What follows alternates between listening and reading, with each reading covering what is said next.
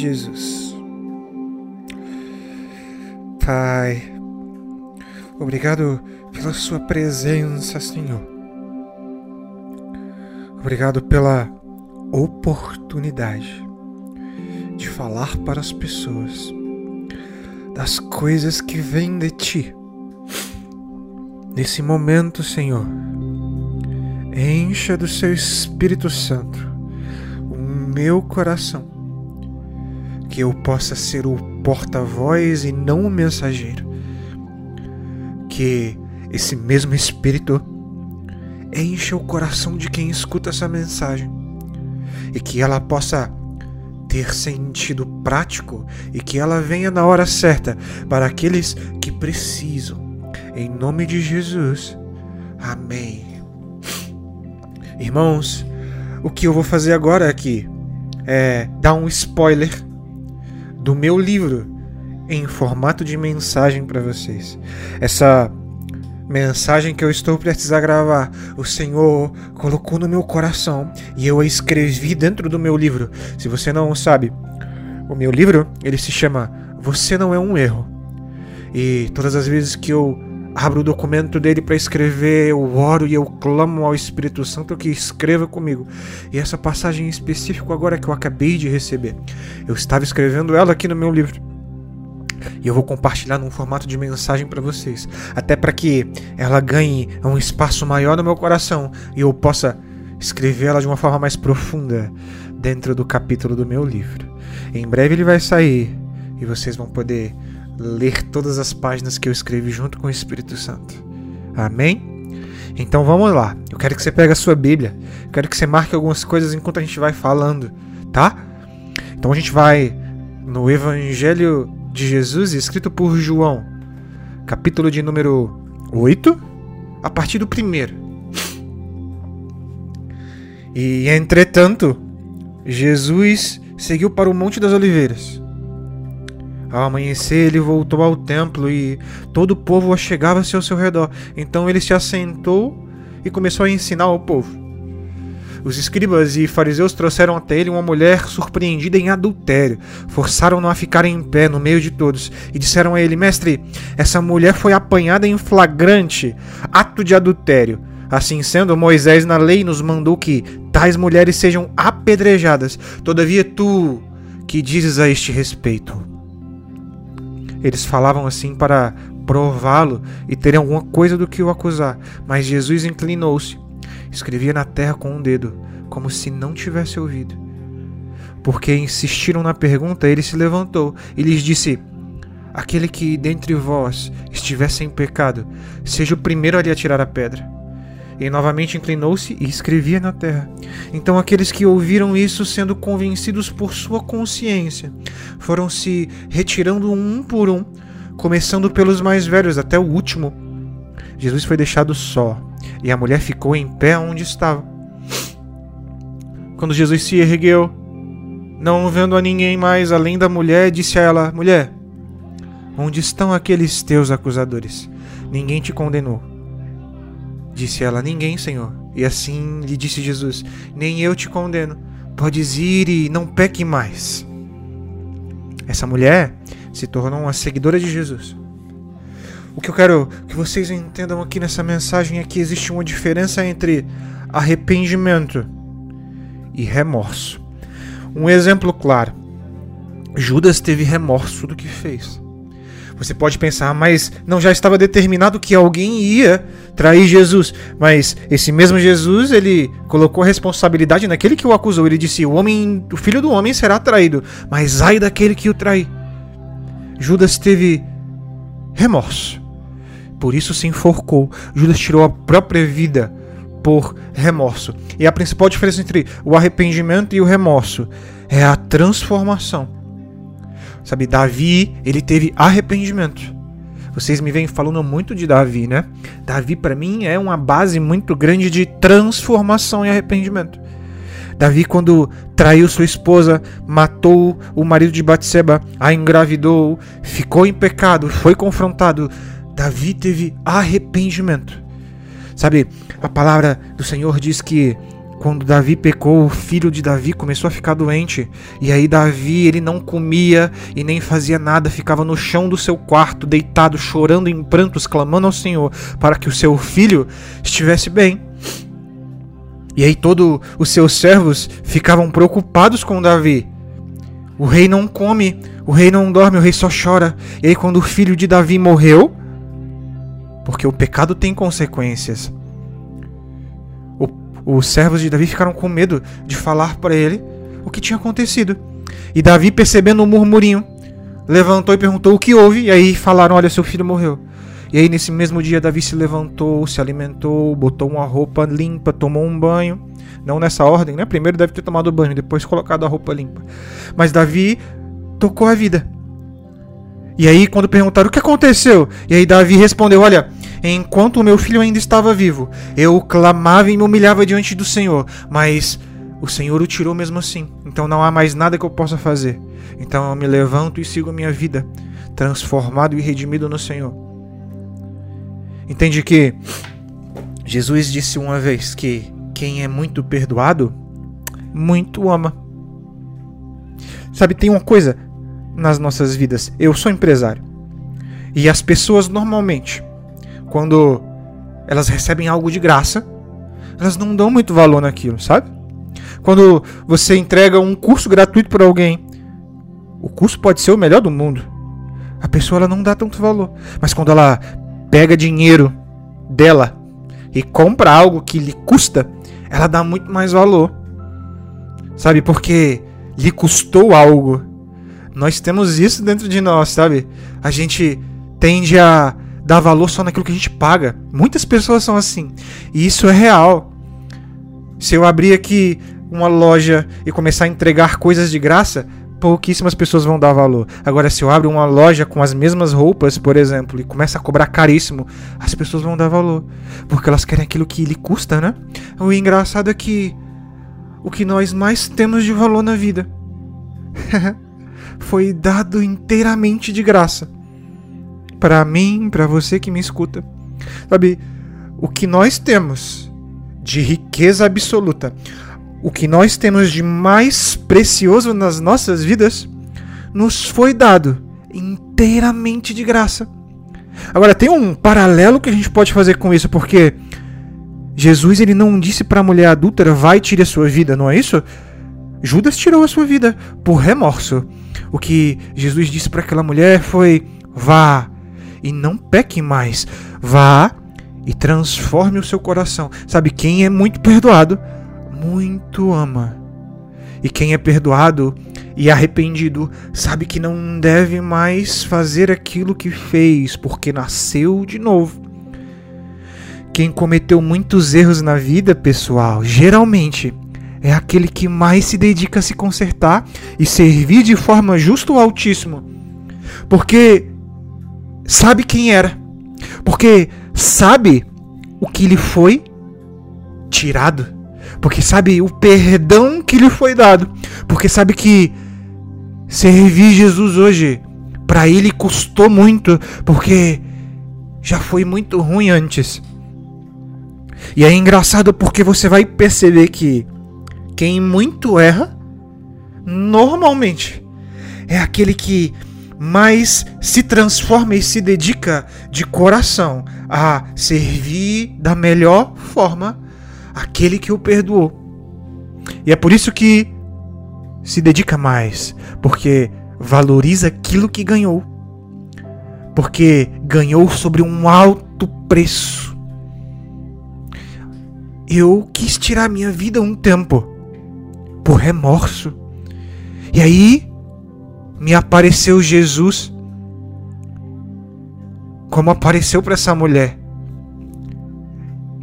E me disse algumas coisas, sabe? Me disse tudo que eu precisava consertar. Pegou todo o meu erro e jogou no mar do esquecimento. E me mandou seguir em frente e não pecar mais. E eu reconheço que o que recebi não tem preço. Talvez você que está me escutando pense que não fez algo tão grave. para receber tanto perdão. Mas sabe, todos nós precisamos desse perdão. Então, o que eu quero expor para vocês aqui hoje é que você precisa dar valor naquilo que não se compra. Porque nós temos a tendência que eu falei para vocês agora há pouco, a dar valor só naquilo que pagamos. Você percebe isso? Eu vou exemplificar de novo para vocês. Quando eu entrego um curso gratuito para alguém, essa pessoa tende a não assistir, mas quando ela paga, ela quer assistir porque pagou. Agora, a melhor coisa que você tem na sua vida foi dado de graça e você não aproveita você não recebe, você não faz com que isso seja o centro da sua vida. Sabe, a coisa mais cara que nós temos não nos custou um real. E se você vendesse tudo o que você tem e pegasse todas as suas economias para tentar comprar, você não compraria. Porque só é recebido se for de graça. E é por isso que o nome é graça. Existe um homem que morreu numa cruz, que derramou seu sangue, que é chamado aquele que redimiu o pecado do mundo. O Filho do Homem, o Cordeiro Santo de Deus. Entender isso é saber o grande amor que recebemos. Tamanho perdão que recebemos, porque isso é algo que não poderíamos comprar. Então é muito mais caro do que qualquer roupa de marca que você tem, do que qualquer celular que você tem aí agora. Porque o perdão que foi derramado naquela cruz, ninguém poderia comprar. Ninguém. E já está pago. Entender isso é saber que eu preciso me transformar em alguém melhor diariamente em nome de Jesus. O arrependimento me transforma em alguém melhor, o remorso me mantém no erro. O arrependimento faz com que eu reconheça tamanha graça que recebi. O remorso me faz remoer até que aquilo me faça mal de novo. O arrependimento me faz olhar para os céus e encontrar aquele que morreu por mim, que deu a sua vida e me fez um homem novo.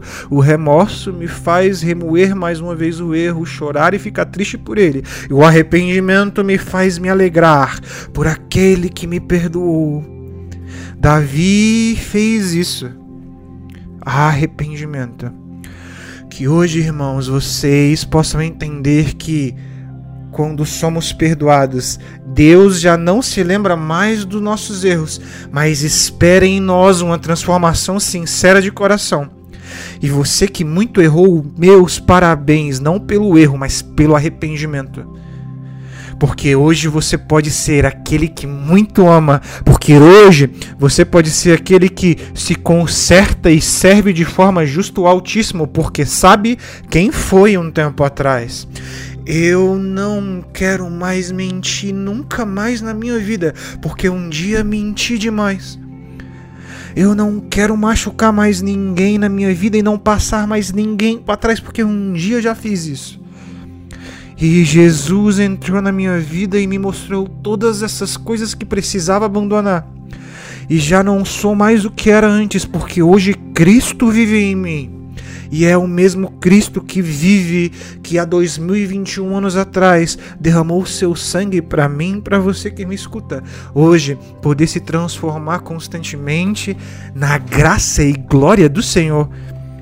Entende? Vá e não peques mais. Essa é a regra. Vá e não peques mais.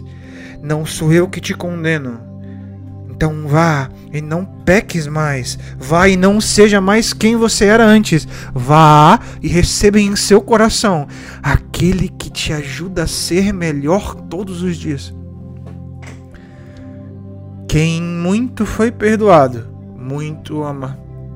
Deus usa os loucos para confundir os que não são loucos. Deus usa os que não são para confundir os que são. É engraçado quem me conhece um tempo atrás me olhar falando desse Jesus hoje e perguntar: não é esse o rapaz que fazia tudo errado? É, era esse. Mas Jesus entrou na vida desse rapaz e hoje tudo é certo. É impressionante reconhecer que somos falhos e que o que tem de bom em nós é Jesus, é o Espírito Santo de Deus. Então, Senhor Jesus, Pai amado, abençoa cada um que está escutando essa mensagem, que o seu perdão e a sua graça possa alcançar a todos que precisam e reconhecem a necessidade dela, Deus. Senhor, nós erramos todos os dias, independente de tamanho de erro, a sua graça é a mesma. Que o Senhor possa nos perdoar constantemente e que nós possamos aprender a não repetir mais esses erros que nós possamos mudar, porque a sua graça, Senhor, não é uma ficha que podemos usar como se fosse um vale pecado. A sua graça, Senhor, é para quem quer recebê-la dentro do coração e se transformar constantemente na sua misericórdia santa, Senhor que o seu sacrifício não seja esquecido por nós, Pai, mas que nós possamos lembrar constantemente que o Senhor nos amou primeiro. Pai, o Senhor nos diz que nós somos a luz do mundo, mas a nossa luz é o Senhor, aquele que te tem dentro de si. O Senhor é a nossa luz, Pai, e é essa luz que refletimos para os outros. Sem o Senhor, nós somos escuros, Pai, mas o Senhor nos ilumina por dentro. Então, Pai, abençoa as nossas vidas e faça com que essa luz seja cada vez mais clara, tão clara ao ponto de eliminar todas as sombras que temos no nosso coração. Deus, nós não somos perfeitos, mas na Sua graça e na Sua misericórdia, Senhor, nós tentamos nos consertar constantemente e imitar cada vez mais a Ti. Nos ensina, Senhor, a não ter mais remorso do que fizemos, mas arrependimento sincero que nós possamos nos levantar e seguir a nossa jornada com o Senhor sendo o centro dela, que nós possamos estar caminhando no caminho justo e honesto, Pai, procurando nos relacionar contigo todos os dias. Nos ensina que a oração é necessária, a leitura é necessária para que a chama do nosso relacionamento, Senhor, seja sempre acesa que o seu fogo santo e o seu Espírito Santo queime a vida de quem escuta essa mensagem, que nós possamos entender que o Senhor é necessário todos os dias. O Senhor é necessário todas as horas. O Senhor é necessário todos os minutos. O Senhor é necessário todos os segundos da minha vida. O Senhor é necessário, Pai abaixa a voz que tem em nossos corações e aumenta a voz que vem do alto. Faça com que nós reconhecemos a Ti diante de toda situação, Pai. Nos coloque um coração humilde e obediente que nos permita escolher as coisas que são santas e não aquelas que nos dão prazer.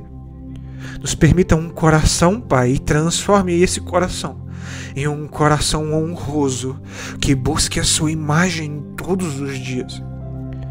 Faça de nós alguém bom aos teus olhos, porque muito mais me importa o que o Senhor enxerga em mim do que o que as outras pessoas enxergam, Senhor.